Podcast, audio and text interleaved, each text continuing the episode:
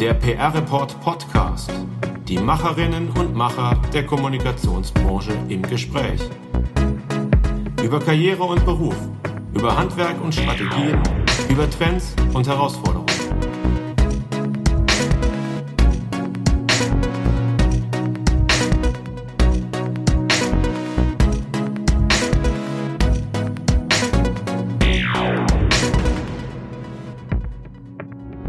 Ganz herzliches Hallo zum PR Report Podcast. Mein Name ist Daniel Neun.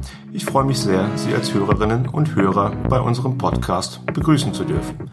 Mein heutiger Gast kennt einige der ganz großen internationalen Netzwerkagenturen von Ihnen. Sie war viele Jahre lang in führenden Positionen bei Ketchum Pleon bzw. bei deren Vorgängerfirmen tätig. 2013 wurde sie Deutschlandchefin von Weber Schendwick und seit November 2019 ist sie die Deutschlandchefin von Edelmann. Außerdem ist sie im Ehrenamt seit knapp vier Jahren Präsidentin des Agenturverbandes GPRA. Ich sage Hallo und herzlich willkommen im PR Report Podcast an Christiane Schulz. Hallo. Hallo, Herr Neuen. Hallo an alle Zuhörer. Frau Schulz, wir wollen eine Standortbestimmung der Agenturbranche zu Beginn dieses Jahres vornehmen. Wo stehen die Agenturen nach dem Pandemiejahr 2020? Wo stehen sie nach den ersten Tagen im Jahr 2021, das absehbar weiterhin sehr stark von der Pandemie bestimmt sein wird?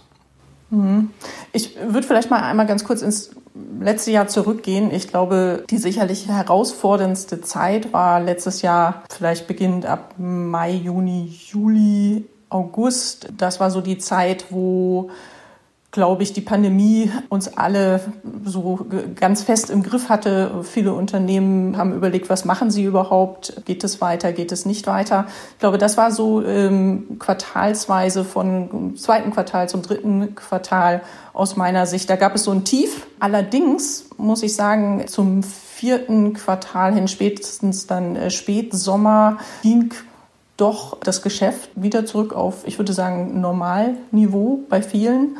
Und äh, somit war das vierte Quartal dann sehr, sehr stark. Von vielen höre ich auch, dass es jetzt im ersten Quartal sehr gut weitergeht. Allerdings muss man natürlich auch ein bisschen, glaube ich, vielleicht auch noch tiefer reingucken, weil die Pandemie in Bezug auf das Agenturgeschäft sehr facettenreich war, glaube ich. Man kann sagen, das hing ab von, welche Branchen waren betroffen, für wen hat man gearbeitet. Also da gab es Gewinnerbranchen, da gab es Verliererbranchen. Gewinnerbranchen waren sicherlich Healthcare oder Food and Beverage. Verliererbranchen waren sicherlich eher der Tourismus. Dann hing es sehr davon ab, ob man national oder internationales Business hatte, ob äh, es Lieferkettenprobleme bei Kunden gab oder nicht und dann sicherlich auch noch, welche Service- und Beratungsleistungen man im Portfolio hat. Da wurden eine mehr gefragt, andere weniger dann.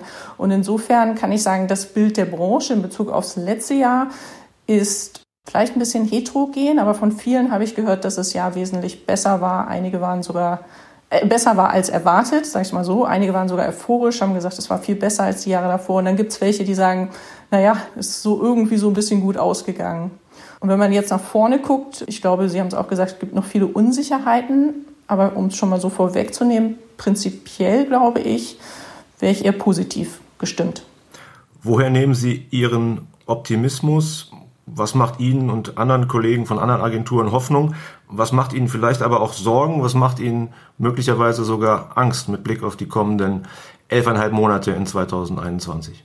Also was macht Optimismus? Ich glaube eigentlich gesehen zu haben oder auch gehört zu haben von Kollegen, wie gesagt, dass das dritte, äh, das letzte Quartal sehr stark war und das erste äh, eigentlich aus dem, was ich gehört habe aus der Branche auch äh, relativ gut gestartet hat. Meine Erfahrung aus, äh, ich glaube, über 25 Jahren Agenturgeschäft ist, dass eigentlich das erste Quartal eher ein ruhigeres Quartal ist, weil im Januar kommen normalerweise viele aus dem Urlaub zurück. Das Jahr beginnt langsam und man kann eigentlich sagen, dass aktuell das relativ äh, wie ein normales Jahr wirkt, würde ich behaupten. Und der Blick nach vorne für das nächste Quartal eigentlich auch sehr gut aussieht. Was ich aber nicht einschätzen kann, und leider verfüge ich nicht über hellseherische Kräfte, was schon sehr schade ist, aber natürlich, wie geht es weiter mit der Pandemie? Also der äh, Impfstoff spielt sicherlich eine sehr zentrale Rolle, genauso wie die Mutationen. Und wenn man sagt, was ist vielleicht beunruhigend, äh, kann ich auch nur sagen, dass man nicht wirklich abschätzen kann, was gibt es eventuell noch für Dominoeffekte. Ne? Es wird davon gesprochen, dass die Wirtschaft vermutlich mehr Insolvenzen sehen wird, sobald die wirtschaftlichen Hilfen zurückgehen in einigen Bereichen. Und ich rede jetzt gar nicht von der Agenturgeschäft, sondern für die Kunden, für die wir in der Summe äh, arbeiten. Welchen Einfluss hat es, wenn in irgendeinem Bereich dort Unternehmen Insolvenz gehen auf andere? Kann ich schwer absehen. Und auch tatsächlich die internationalen Verflechtungen. Ne? Die Pandemie ist, wissen wir ja alle, ist weltweit. Da gibt es sicherlich auch viele Ströme und sehr un an unterschiedlichen Stellen, wie weit man steht in der Bekämpfung. Das alles lässt eine Unsicherheit zu. Trotzdem würde ich denken, dass ich für unsere Branche weiterhin zuversichtlich wäre, vielleicht auch, weil ich denke, positiver Mensch bin, aber auch, weil ich gesehen habe, dass gerade die PR eigentlich eine sehr wichtige Rolle in der Pandemie gespielt hat. Und ich glaube daran, dass das perspektivisch die Rolle der PR auch in der Zukunft eine wichtige Rolle haben wird. Eine wichtigere Rolle gespielt als andere Kommunikationsgewerke? Naja, also wenn wir mal zurückgucken, äh, am Anfang der Pandemie, was ist da passiert? Die Mitarbeiter äh, mussten natürlich bestmöglich informiert werden. Die Rolle der internen Kommunikation hat ja wahnsinnig zugenommen, glaube ich. Ich gehe davon aus, dass die Kommunikation, die interne, auch nach der Pandemie nicht mehr so äh, massiv zurückgefahren werden sollte, weil es sich, also ich glaube, ich habe von vielen Unternehmen auch mitgekriegt, die Unternehmens, also Umfragen machen intern, dass gerade die Kommunikation, hat man in Studien gesehen, auch ja sehr positiv bewertet worden ist von Mitarbeitern. Deshalb glaube ich, das bleibt weiterhin relevant. Vor allem ist ja auch immer ein wichtiges Thema in der Transformation in Unternehmen und wir alle, also die ganze Welt transformiert ja und die Pandemie hat vieles auch äh, beschleunigt. Da glaube ich, äh, auch wenn ich jetzt mal gucke, was sehr stark zugenommen hat, während die Live-Kommunikation ja wegen der Pandemie an Relevanz abgenommen hat, hat sie aber im virtuellen Raum, äh, war sie sehr, sehr stark nachgefragt, habe ich von vielen gehört und da haben viele Agenturen im PR-Bereich auch eine wichtige Rolle gespielt. Ich hatte es gerade schon gesagt, Transformation mit der Pandemie spielt eine Rolle, ist wichtig. Auch wenn es ein trauriger Anlass ist, Insolvenzkommunikation, äh, Merger und Acquisition wurde schon vor einiger Zeit gesagt, dass man davon ausgeht, dass man sehr viele in diesem Jahr noch sehen wird. Also auch ein wichtiger Bereich, in dem wir als PR eine Rolle spielen. Deshalb glaube ich schon, es gibt viele Bereiche, die in nächster Zeit stärker nachgefragt sind, die Kern unseres Businesses sind. Kann man Lehren ziehen aus dem ersten knappen Jahr der Pandemie für Agenturen, wie sie sich im Hinblick auf die Zukunft krisensicher, krisenfester aufstellen können? Es gibt definitiv, ich hatte es am Anfang ja gesagt, Gewinnerbranchen der Pandemie, so würde ich sie jetzt mal nennen wie die Healthcare-Industrie, das wissen wir, aber die wächst schon äh, seit Ewigkeiten. Eine starke Industrie. Äh, der Food- und Beverage-Bereich ist sehr, sehr stark gewachsen. Also man kann gucken, ähm, da gibt's ja auch Reports von Beratungsfirmen, kann gucken, welche Branchen sind vielleicht krisensicherer als andere im langfristigen äh, Trend, weil man jetzt aber auch sagen muss, dass diese Pandemie in dieser Form für alle die, die, die, die jetzt gerade hier äh, Agenturen verantworten, ja noch nie vorher da war. Und man weiß nie, what's next. Aber trotzdem glaube ich, ein Branchenmix, einen guten, ist sehr wichtig. Ich glaube auch, dass die Pandemie gezeigt hat, dass integrierte Kommunikation mit großem Schwerpunkt auf digital, Social Media, das ist heute State of the Art. Ich muss auch sagen, äh, entgegen anfänglichen Überlegungen, auch das ganze Thema Influencer-Kommunikation hat, finde ich, ja auch eher weiter an Relevanz gewonnen im Rahmen der Pandemie als abgenommen. Auch ein zentraler Bestandteil von PR immer schon gewesen. Ich glaube, es kommen auf verschiedene Sachen an. Kundenmix, also in Bezug auf Branchen, das, was ich als Agentur äh, liefern kann. Und dann zu gucken, in dem äh, Kontext stimmen die Strukturen äh, auf das, was der Markt fordert. Ne? Ich glaube, so, so würde ich es zusammenpacken. Das muss jeder für sich reflektieren. Also eine möglichst breite Aufstellung. Sind große Agenturen da im Vorteil, weil sie es schaffen, schneller schaffen, vielleicht sich breiter aufzustellen, sowohl in Bezug auf das Leistungsangebot als auch was den Branchen- und Kundenmix angeht? Ich weiß nicht, ob es generell große Agenturen. Ich kann mir auch vorstellen, dass es spezial, wenn ich jetzt ausrechne, eine Spezialagentur im Bereich interne Kommunikation, Change-Transformation bin, dann äh, glaube ich, dass ich auch als kleinere Agentur sehr gute Karten hatte oder habe. Ich würde es nicht so per se sagen. Je breiter hat man natürlich ein Portfolio generell äh, in der Beratung als auch Kundenseite ist die Chance vielleicht, dass man so etwas, so einen externen Schock besser wegsteckt. Wie ist Edelmann bislang durch die Krise gekommen? Wir haben alle gelesen, dass es Kurzarbeit auch bei Ihnen gab, dass es sogar einige Entlassungen gab. Wie geht's Edelmann heute? Ich bin ehrlich gesagt ähm, sehr stolz drauf, wie wir durch diese Krise gekommen sind. In der Tat hatten wir äh, im letzten Jahr auch Kurzarbeit, haben das aber, ich glaube, seit Oktober nicht mehr. Äh, wir hatten einen sehr erfolgreichen Herbst und äh, insofern kann ich sagen, bin ich sehr stolz, was unsere Mannschaft da geleistet hat und wir sind einen riesen Weg gegangen. Ich kann nur sagen, war sicherlich kein leichtes Jahr, aber wir haben das hervorragend als Team gemeistert. Jetzt habe ich in den letzten Tagen mit Kommunikationschefs von großen Unternehmen gesprochen. Da ist zu hören, dass auch sie sparen müssen, effizienter werden müssen, weil ihre Unternehmen insgesamt Sparprogramme auflegen. Der eine oder andere sagte sogar, er würde in Zukunft mehr selber machen müssen und weniger outsourcen. Das sind schlechte Nachrichten für Agenturen generell, oder? Ich glaube, es gibt ja immer wieder solche Wellen, muss man sagen. Die gab es ja auch vorher schon, wo Unternehmen mal sourcen sie in, mal sourcen sie out. Ich glaube, dass das eigentlich ganz klar und nachvollziehbar ist, dass in Zeiten der Unsicherheit man als Unternehmen auch überprüfen muss, wo kann ich helfen äh, oder wo kann ich mir selber helfen, wo kann ich selber machen, wo brauche ich Support. Ich glaube, umso wichtiger ist zu wissen, wo ist es gut und wichtig, extern äh, Unterstützungen anzusprechen und eben zu verstehen, wo ist es so, dass ich vielleicht auch gar nicht so den großen Mehrwert habe, eine Agentur einzubinden. Ich wäre da jetzt noch nicht deshalb super besorgt, weil ich glaube, es gibt viele Punkte, wo wir Agenturen, Unternehmen sehr gut helfen können. Das ist aber sehr unterschiedlich, glaube ich, von den Aufgaben, die einzelne Unternehmen hm, zu bedienen haben, zu erfüllen haben, Probleme zu lösen haben. Was man, glaube ich, aber feststellen kann, ist, dass das Geschäft von Agenturen noch volatiler geworden ist, auch noch weniger planbar. Was heißt das für das Führen und Managen von einer Agentur, von einer großen Agentur auch? Ehrlich gesagt muss ich sagen, fand ich es in der Pandemie eigentlich äh, sehr spannend äh, zu sagen, man guckt auch wirklich sehr viel kurzfristigere Zeiträume an. Ich persönlich würde einen Mix aus zwei Dingen hier sehen. Das eine ist, dass man weiß, wo will man langfristig hin, was ist die Strategie, wie will ich mich da entwickeln, woran glaube ich, dass ich generell gut bin äh, und einen Mehrwert äh, Kunden liefern kann und da einen klaren Plan habe, der über ein Jahr hinausgeht, würde ich sagen. Und auf der gleichzeitig aber, wir sind noch in der Pandemie. Das geht leider auch nicht so schnell weg. Kurzfristig sich die Situation anguckt, aber immer diesen Blick auf diese Langfristigkeit auch mit drauf hat. Also alle sind alle Entscheidungen, die man trifft, mit Blick auf die Strategie treffend und passend. Und ich glaube, eine langfristige Strategie gilt es dann kontinuierlich äh, zu evaluieren ähm, und zu überprüfen, ob sie noch korrekt ist. Die Volatilität ist das eine. Wie hat Corona die Arbeit mit Kunden noch verändert?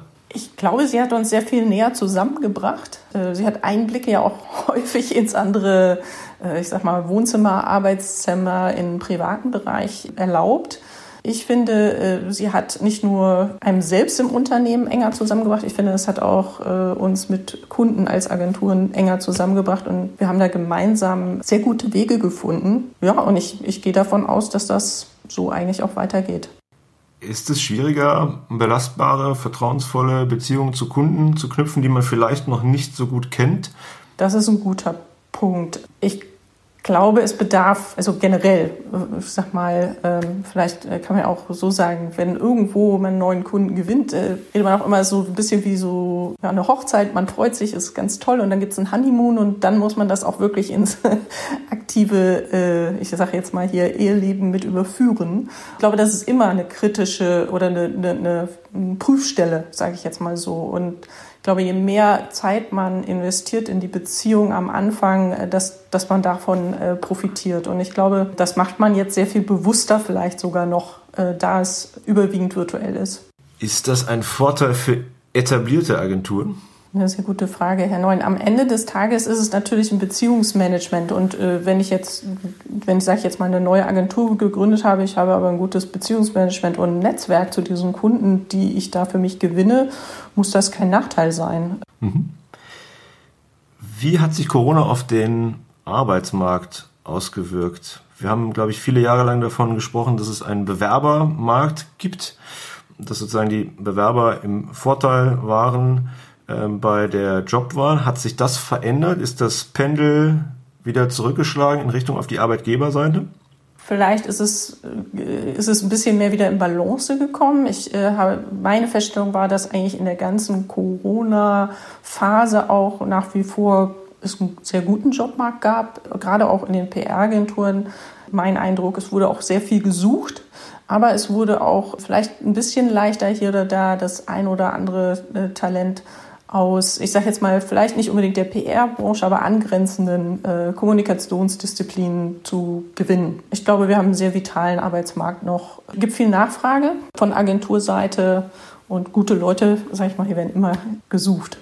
Wie kommt es, dass Sie sich leichter damit getan haben, von angrenzenden Kommunikationsdisziplinen Menschen einzustellen? Meine Erfahrung ist, dass von den angrenzenden Disziplinen ist leider doch immer noch so ein bisschen so, dass außerhalb unserer Branche das Verständnis für PR doch noch sehr dünn ist. Gerade bei, sag mal, auch in vielen Werbe, in der Werbeagenturbereichen gibt es, wenn es dann größere Etats gibt äh, und die konjunkturbedingt einfach gerade nicht so bedient werden, dann gibt es da schon äh, mehr Möglichkeiten, auch mit Leuten ins Gespräch zu kommen. Mein Eindruck ist, dass viele immer total begeistert sind, was wir alles in der PR machen und dass das den leider den wenigsten bisher bekannt ist. Und ich glaube, können wir alle noch viel dazu beitragen, dass sich das ändert. Verzeihen Sie mir, dass ich hier nachfrage, weil das klang jetzt so, als ob Sie sich in der Pandemie leichter getan hätten, diese Menschen zu überzeugen, in die PR zu wechseln. Woran liegt das? Nee, das würde ich so nicht sagen. Ich glaube, es ist generell, glaube ich, meine Erfahrung, dass außerhalb der PR viele nicht so genau wissen, wie integriert die Kommunikation der PR eigentlich ist und wie facettenreich. Und viele, die dann eigentlich diesen Schritt machen in die PR, sagen dann hinterher eigentlich, oh, ich würde jetzt gar nicht mehr zurückgehen in äh, eine der anderen Disziplinen, weil es so vielseitig ist. Brauchen Agenturen künftig eigentlich noch Büros? Ich glaube, der Bedarf bei den Agenturen kann ein anderer sein. Ich glaube, es hängt vom eigenen Office-Konzept ab dass man verfolgt. Es wird nach, nach wie vor, und der, das ist ja das, was vielen fehlt, einen Austausch geben äh, müssen in Agenturen. Das ist super wichtig. Ich glaube auch, dass die meisten, dass das vor allem auch die Agentur ausmacht. Ich glaube aber, die Fläche wird kleiner werden, die man braucht und die Art des Austausches anders. Ich persönlich glaube, äh, Homeoffice wird definitiv, war es vorher auch schon, aber noch ein festerer Bestandteil sein. Aber die Orte, wo wir uns treffen, die werden wir ein bisschen anders nutzen, eben für den Austausch, fürs Zusammenarbeiten. Und dazu braucht man ein bisschen weniger Quadratmeter Fläche, als man das jetzt hat. Nicht unbedingt super viel, aber ein bisschen weniger wird schon sein. Und wie füllen Sie dann die Quadratmeter künftig, um Büros, einstmalige Büros vielleicht zu Begegnungsstätten zu verwandeln? Ja, äh, sowas und äh, sicherlich, wenn man die Chance hat, ich sag mal, ein Büro von neu nochmal zu konzeptionieren, äh, kann man natürlich auch schon gucken, dass man zukünftige Pandemien vielleicht dann auch besser begegnen kann mit breiteren Abständen zwischen Tischen. Aber auch die Form des Austausches äh, bedarf sicherlich vielleicht mehr der ich will jetzt nicht Konferenzräume sagen, das ist vielleicht falsch, aber äh, Orte der Begegnung, andere Flächen, als dass ich sage, ich habe jetzt hier ein Zweierbüro, ein Viererbüro, Sechserbüro oder äh, große Bo äh, Tischflächen im Raum. Haben sich eigentlich in der Pandemie die Erwartungen an den Verband, an die GPRA verändert? Ist der Verband anders gefordert, um Wert für die Mitglieder zu schaffen? Ich glaube, wir haben ehrlich gesagt die Pandemie sehr gut gemeistert als Verband in verschiedener Hinsicht von äh, virtuellen Mitgliederversammlungen, aber vor allem von dem Austausch und äh, der Information rund um die Pandemie. Was war wichtig? Wir haben für Austauschformate gesorgt, wir haben für Wissensvermittlung gesorgt zur Pandemie, sei es äh, am Anfang äh, das Thema Arbeitsschutz. Das hat hervorragend geklappt. Wir haben aber ehrlich gesagt in diesem Jahr wirklich besonders viel geschafft, weil wir haben uns ganz klar der Umsetzung ähm, des CMS 3, also des Consultancy Management Standards, äh, gewidmet. Bereits viele äh, unserer Mitglieder haben ihre Zertifizierung auch schon abgelegt und haben eben damit auch ganz dezidierten Fokus drauf gelegt auf das Thema Qualität. Qualität von Agenturen, Qualität, was heißt das denn in der Beratung, Qualität äh, in all den Facetten, die eine Agentur ausmacht. Und ich glaube, das ist ein Riesenschritt, den wir da gegangen sind ähm, und den alle Mitglieder mitgegangen sind. Das muss man auch sagen. Das hat wirklich sehr, sehr gut geklappt. Und das Thema wird ja jetzt weitergetragen, auch mit Blick dann jetzt in das Jahr rein, wie man Dinge bewertet, sei es vom Pfeffer-Ranking oder auch noch andere Dinge, die da kommen werden. Und insofern, glaube ich, ähm, waren unsere Mitglieder sehr zufrieden. Wenn ich das richtig weiß, dann läuft die Zertifizierung unter diesem Siegel CMS3 gerade weiter. Also ich meine, in der letzten Woche werden zum Beispiel fünf ähm, zertifiziert worden. Zumindest ist letzte Woche verkündet worden, dass fünf zertifiziert worden sind. Bislang war es ja immer so, dass die GPRA die GPRA-Mitgliedschaft als Qualitätsausweis verkauft hat. Ist das jetzt doch nicht ausreichend und man braucht noch ein anderes Siegel, um seine Qualität nachzuweisen? Das ist ein bisschen anders. Also äh, in der Tat ist es korrekt, dass wir früher, ähm, wenn man bei uns Mitglied werden wollte, so war es bis vor kurzem noch, dass wir äh, selber so eine Überprüfung der Agenturen vorgenommen haben in verschiedenen Bereichen und wir haben uns vor, ich glaube, über zwei Jahren sehr kritisch damit eigentlich auseinandergesetzt, was ist denn eigentlich Qualität und was, das, was macht das aus? Und da haben wir uns natürlich auch sehr selbstkritisch gefragt, was hat das für eine Aussage, wenn wir sagen, wir überprüfen uns selbst? Und in dem Kontext haben wir uns dann eben umgeguckt, haben geguckt, was gibt es für Standards weltweit, sind dort auf den CMS3 Standard, der tatsächlich in der ganzen Rest der Welt, würde ich sagen, ein echter Standard ist, ein globaler Standard ist, gestoßen und haben festgestellt, dass es ist eigentlich relativ ähnlich zu dem, was wir schon machen, geht in einigen Bereichen aber noch tiefer und vor allem viel besser als das, was wir selber auch leisten konnten. Es ist A neutral und B ist es ein kontinuierlicher Weiterentwicklungsprozess. Also durch das, äh, man kriegt ein Feedback vom Auditor und man kriegt einen Benchmark und hat damit die Chance, sich kontinuierlich als Agentur in allen Bereichen von ähm, HR über Neugeschäft, über IT bis hin zum Eigenmarketing, über Kundenführung etc. weiterzuentwickeln. Und das ist ein echter Benefit, der wirklich sehr, sehr gut angekommen ist bei Bestandsmitgliedsagenturen, aber auch bei welchen, ähm, die sich für uns interessiert haben. Somit ist das ein Schritt weiter und es sorgt vor allem dafür, dass wir uns kontinuierlich weiter qualifizieren. Und in der Tat ist es im Moment so, dass wir als GPA dieses Siegel vergeben. Wir sind die Herausgabestelle und im Moment ist es noch so, dass man Mitglied sein muss, um so ein Zertifikat zu bekommen. Das kann sich in den nächsten Jahren ändern. Vielleicht, äh, das wäre eine Weiterentwicklungsmöglichkeit, aber das ist im Moment der Status heute. Wie viele Kunden kennen schon dieses Siegel CMS3 und bei wie vielen fließt das bereits in die Entscheidung zur Auftragsvergabe ein? Wir haben äh, im Vorfeld, äh, weil ich muss sagen, ich hatte ja gesagt, vor über zwei Jahren haben wir damit begonnen, mit unseren Mitgliedern diesen Dialog zu führen. Was zeichnet eigentlich Qualität aus? Und in diesem Prozess ist auch eingeflossen, mit Kunden darüber zu sprechen, mit Kunden, die in der Kommunikation sind, aber auch Kunden im Einkaufsbereich, mit dem äh, Verband der Einkäufer äh, wurden Dialoge geführt und dieser Prozess, der hat jetzt begonnen und das Feedback war in der Summe sehr, sehr positiv, was wir vom Kunden bekommen haben, auch von den Einkäufern. Das ist ein Prozess, der hört jetzt aber nicht auf, damit, dass wir es eingeführt haben, sondern es ist ein Prozess, der jetzt noch äh, beginnt und vertieft wird. Es ist bisher sehr gut angekommen. Die Mitgliederzahl der GPRA liegt derzeit bei 36, wenn ich das richtig nachgezählt habe. Warum kommen Sie da nicht so richtig vom Fleck? Also die Zahl bewegt sich, glaube ich, seit einigen Jahren so um die 35. Mal sind es ein bisschen mehr, mal ein bisschen weniger. Warum sind es nicht mehr Mitglieder in der GPA? Wir haben ehrlich gesagt, ich glaube, in den letzten Jahren ein bisschen unsere Struktur verändert. Wir haben im Moment auch oder hatten auch in der Pandemie eine wirklich äh, tolle Nachfrage. Wir haben ja auch zwei neue Agenturen dazu bekommen und äh, sind auch aktuell mit weiteren in Gespräch. Wir haben aber auch gesagt, äh, die, wir als Verband sind eher äh, ein Verband, dem das Thema Networking, Austausch wahnsinnig wichtig ist. Das heißt, wir werden jetzt nie ein großer Massenverband. Das ist überhaupt nicht unser an Sinn, sondern gerade die sich für uns entscheiden, finden den Weg, der Fokus auf Qualität mit CMS3 sehr wichtig, sehr spannend und sie schätzen den persönlichen, individuellen Austausch und das Vertrauensverhältnis äh, bei uns im Verband, das es gibt zwischen den Mitgliedern. Da kann in den nächsten Jahren, denke ich, sicherlich noch ein paar dazukommen, aber es wird jetzt nie auf mehrere Hunderte hinauslaufen. Nach vier Jahren ist nun bald Schluss für Sie als GPA-Präsidentin satzungsgemäß. Sie können nicht länger machen. Hätten Sie gerne länger gemacht? Ich war ja schon äh, vor den vier Jahren auch im äh, Präsidium mit äh, tätig und ich muss sagen, nach vier Jahren ähm, sind wir echt einen weiten Weg gekommen. Es hat mir wahnsinnig viel Spaß gemacht. Ich glaube, es ist aber auch gut, dann nach dieser Zeit, und deshalb ist es auch gut, dass wir das so festschreiben, dann auch einen Staffelstab weiterzureichen, dass dann auch wieder weitere, neuere andere Impulse mit in den Verband kommen. Sind Sie auch ein bisschen froh, die Belastung, die zusätzliche Belastung durch dieses Ehrenamt los zu sein? Ich habe es ehrlich gesagt jetzt nie groß als Belastung empfunden, sondern ehrlich gesagt muss ich sagen, es ist eine große Bereicherung.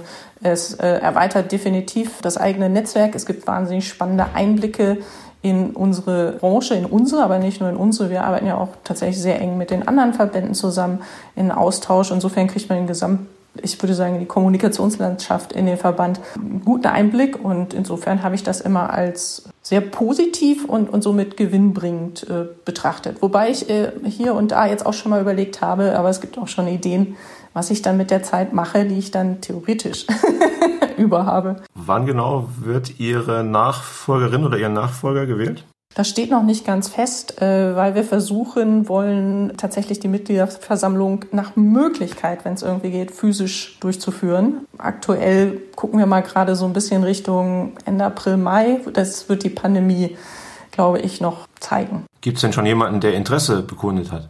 Dazu kommunizieren wir dann, wenn es soweit ist. Gut, dann sind wir gespannt, wer den Staffelstab von Ihnen übernimmt und sagen Danke an dieser Stelle für das Gespräch, für unseren Podcast an Christiane Schulz. Vielen Dank. Ich sage Danke. Tschüss.